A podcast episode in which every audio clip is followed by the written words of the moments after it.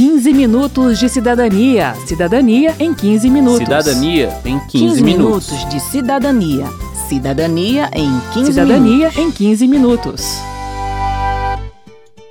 Mulheres em trabalho de parto devem ser tratadas com respeito, ter acesso a informações baseadas em evidências e ser incluídas na tomada de decisões. Essa afirmativa, que está no documento Diretrizes Nacionais de Assistência ao Parto Normal, publicado pelo Ministério da Saúde em 2017, resume a essência do conceito de humanização do parto. E é sobre isso que vamos falar agora no segundo programa da série do 15 Minutos de Cidadania sobre direitos da mulher em trabalho de parto. Eu sou José Carlos Oliveira. E eu sou Verônica Lima. Bem-vindo, meu novo ser, cercado de proteção, de tanto amor. Humanizar, na visão da médica Denise Ornelas, da Sociedade Brasileira de Medicina de Família e Comunidades, é deixar de ver o parto apenas como um procedimento médico com o objetivo único de entregar um bebê vivo a uma mulher viva.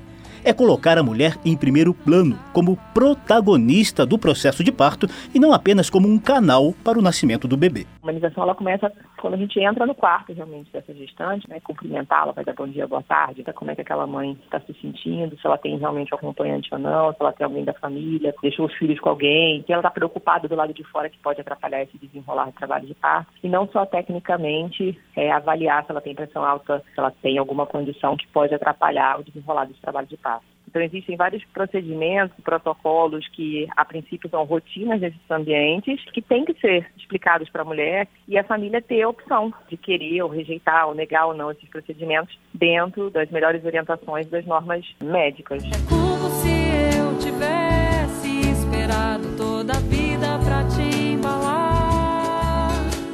É como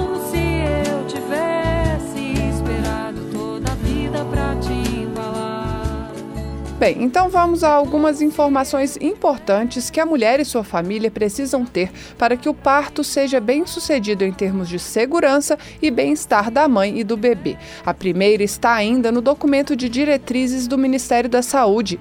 Em gestantes de baixo risco, que é a maior parte dos casos brasileiros, segundo a médica Denise Ornelas, o parto normal é geralmente muito seguro, tanto para a mulher quanto para a criança. Na avaliação da doula Ludmila Suaide, da Associação de Doulas do Distrito Federal, a percepção que se tem hoje é de que a cesariana é mais segura do que o parto normal. Nós conversamos com uma mãe de Brasília que optou pela cesárea em função dessa percepção cultural. Minha primeira gestação foi totalmente uma cesárea eletiva. Escolha minha, falta de informação, medo dos rótulos da sociedade, de que é mais seguro ter uma cesárea. Então eu optei me sentir mais segura no momento para ter uma cesariana. Quando ele nasceu, que a poeira baixa, os hormônios né, se aquietam e a gente vai pensar nos prós, nos contras da situação, você vê que nem sempre é necessário uma cesárea, é mais seguro uma cesárea.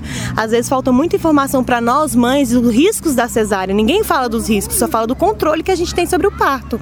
Cesariana salva vidas, acho muito importante, mas ela não é para todo mundo. De acordo com uma lei distrital e um projeto de lei da ex-deputada João Moraes, fazer a gestante acreditar que precisa de uma cesariana quando ela não é realmente necessária é violência obstétrica. Por outro lado, uma resolução do Conselho Federal de Medicina determina que o direito da mulher de escolher uma cesariana seja respeitado, desde que ela esteja bem informada e de que a cirurgia não seja realizada antes da 39ª semana de gestação, como explica a conselheira suplente do CFM, Adriana Carneiro. Sem indicação médica, se a paciente disser que quer, depois de ter sido explicada e que parto normal tem menos infecção, tem menos risco de embolia, tem ambulação mais precoce, ela pode querer uma cesariana. Isso tem que ser respeitado também. Mas eu acho que a base de tudo é o esclarecimento. Vai existir indicações de cesárea irrefutáveis? Vão. Até hoje, à luz das evidências atuais, se a criança está sentada, o parto cesariana tem melhores resultados do que um parto normal. Bem, além dos riscos, tanto da cesárea quanto do parto normal, a mulher precisa entender os procedimentos que podem podem ou não ser realizados durante o parto. À medida que novos estudos são realizados, algumas práticas podem deixar de ser recomendadas pelo Conselho Federal de Medicina. A conselheira suplente Adriana Carneiro dá alguns exemplos. Manobra de Cristelé, que é uma prensa no fundo do útero para favorecer a saída do feto, isso é absolutamente proscrito. A gente não orienta isso. Jejum prolongado. Era muito comum se deixar a mulher em trabalho de parto sem comer nem beber. A gente sabe que isso não é mais necessário. O risco de uma eventual cesariana pode acontecer? Pode, mas a mulher pode se alimentar de alimentos leves, de líquidos claros. Outra prática muito feita era fazer uma lavagem intestinal para que a mulher não defecasse durante o parto. Isso também é outra coisa proscrita. O Conselho Federal de Medicina também não recomenda mais que a episiotomia seja feita rotineiramente. Trata-se de um corte no períneo, que é um músculo que fica próximo ao canal de parto, para favorecer a saída do bebê. Da mesma forma, o uso de ocitocina também deve ser feito com cautela, segundo a médica Adriana Carneiro, do CFM. A ocitocina é um hormônio é, que estimula a contração uterina. Dada em doses excessivas, você pode, ao usar a ocitocina, estimular a falta de oxigênio para a criança. Você pode favorecer, inclusive, o que a gente chama de parto em avalanche, que é aquele parto explosivo, aquela saída muito rápida da criança mas é também um hormônio, uma droga salvadora, porque coíbe hemorragias. Hoje faz parte das boas práticas a administração de duas ampolas de ocitocina assim que a criança sai. O que a gente precisa é saber quando usar. Outra diretriz do Ministério da Saúde é encorajar a mulher a se movimentar e a adotar a posição que achar mais confortável no trabalho do parto. O uso de algemas nas detentas em trabalho de parto está proibido por lei. E procedimentos realizados por estudantes de medicina só podem ser feitos com o consentimento da mulher. Segundo o vice-presidente da Associação Brasileira de Hospitais Universitários e de Ensino, José Antônio Rodrigues Alves, o baixo financiamento do setor levou ao fechamento de muitos leitos e a uma grande concentração de estudantes dentro de poucos serviços de obstetrícia. Mas nem por isso, ele diz, a mulher pode ser submetida a repetidos procedimentos com finalidade de ensino. O protocolo clínico estabelece que isso pode ser feito pelo preceptor e logo em seguida acompanhado por um estudante. Ponto final. Porém, muitas vezes você tem um número de pacientes numa sala de pré-parto em que você só tem uma ou duas pacientes por vez e tem um número excessivo de estudantes.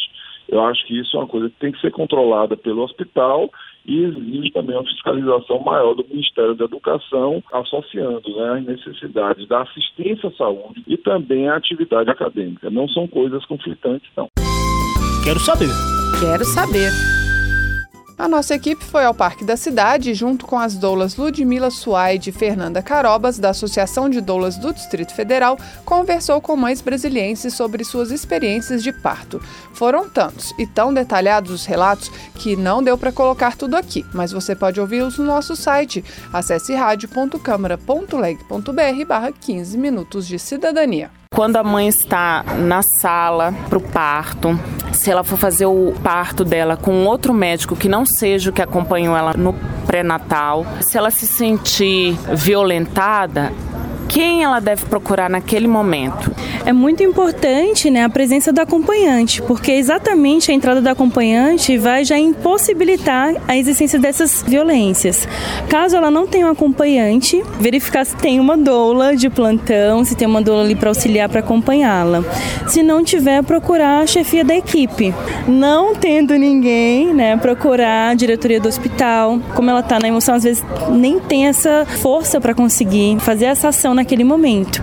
Mas mesmo após, ela também pode estar procurando a Defensoria Pública para poder registrar essas denúncias, inclusive o 180, que é a Central de Violência contra a Mulher, é o próprio Direitos Humanos também, o Disque 100. As mulheres elas chegam no hospital com as dores do parto e ela só quer que aquela dor passe. E até pouco tempo atrás a gente nem sabia que tinha essa questão da violência obstétrica, né? Pensava que eram procedimentos normais. E aí só com informações que foram vinculadas na TV e tudo mais que a gente ficou sabendo que aquilo não era o normal. Porque a mulher ela chega no hospital querendo que aquela dor passe. E se entrega na mão de médicos, enfermeiros, pensando que vai estar bem amparada. De 7 de junho de 2018, a gente está com uma proposta de lei para evitar né, e tipificar o que, que é as violências obstétricas, onde a mulher ela pode procurar né, esse apoio, esse recurso e também como que ela pode fazer para se proteger, né, para evitar que essa violência continue acontecendo.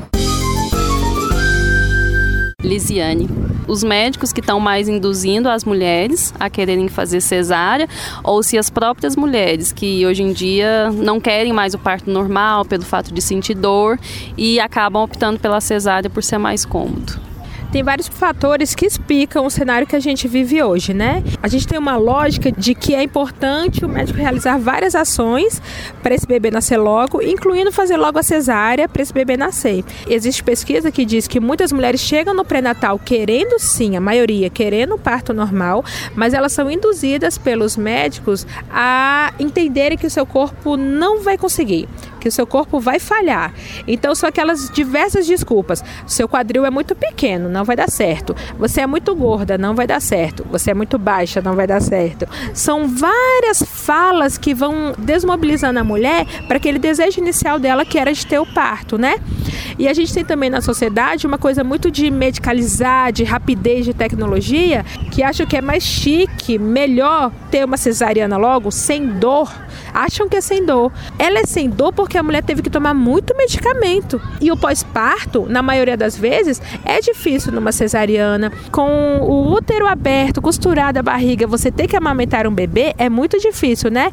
A questão do valor também.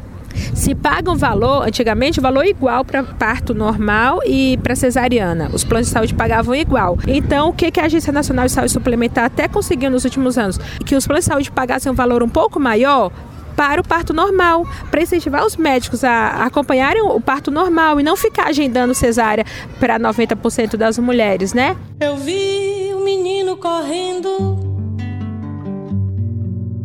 eu vi o tempo brincando ao redor do caminho daquele menino. A humanização do parto inclui também os primeiros cuidados com o bebê. Segundo a médica Denise Ornelas, da Sociedade Brasileira de Medicina de Família e Comunidade, os primeiros minutos de vida são cruciais para a saúde do bebê e uma série de fatores precisam ser avaliados nesse momento, como cor da pele, vitalidade e choro. Mas tudo isso pode ser feito com a criança no colo da mãe. A criança acabou de nascer, ela está sendo avaliada, a maior parte dos critérios de avaliação eles são visuais, né? E auditivos, que gente vai ver se a criança vai chorar ou não, se ela vai ter reflexos primitivos ali. E não tem problema nenhum. Se a criança estiver bem, o pediatra nem precisa tocar na criança nesses primeiros minutos. Né? Essa avaliação inicial é repetida aos 5 e aos 10 minutos de vida. Estando tudo bem, diz a médica Denise Ornelas, o bebê pode permanecer com a mãe, pois é um momento importante para a criação do laço afetivo entre os dois e a família pode fazer escolhas em relação aos próximos cuidados. Os cuidados posteriores, de pesar, de fazer a, a identificação, né, podem ser postergados caso a criança realmente esteja bem.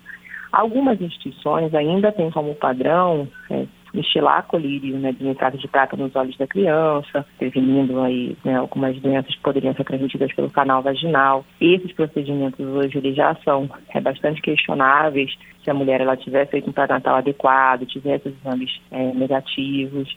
Então, a família, nesse caso, poderia é, colocar no seu plano de parto, porque não gostaria que esse procedimento fosse feito, por exemplo, dar banho, não dar banho, remover aquela película branca que fica na pele do bebê, que era o que estava protegendo ele na vida intrauterina. Tudo isso pode ser postergado se for desejo da família. O plano de parto é um documento em que a mulher diz o que ela quer que seja feito com ela durante o trabalho de parto. A orientação da médica Adriana Carneiro, do Conselho Federal de Medicina, é de que ele seja construído ao longo do pré-natal. O papel do médico nesse processo é o de informar a mulher sobre os prós e os contras de cada procedimento.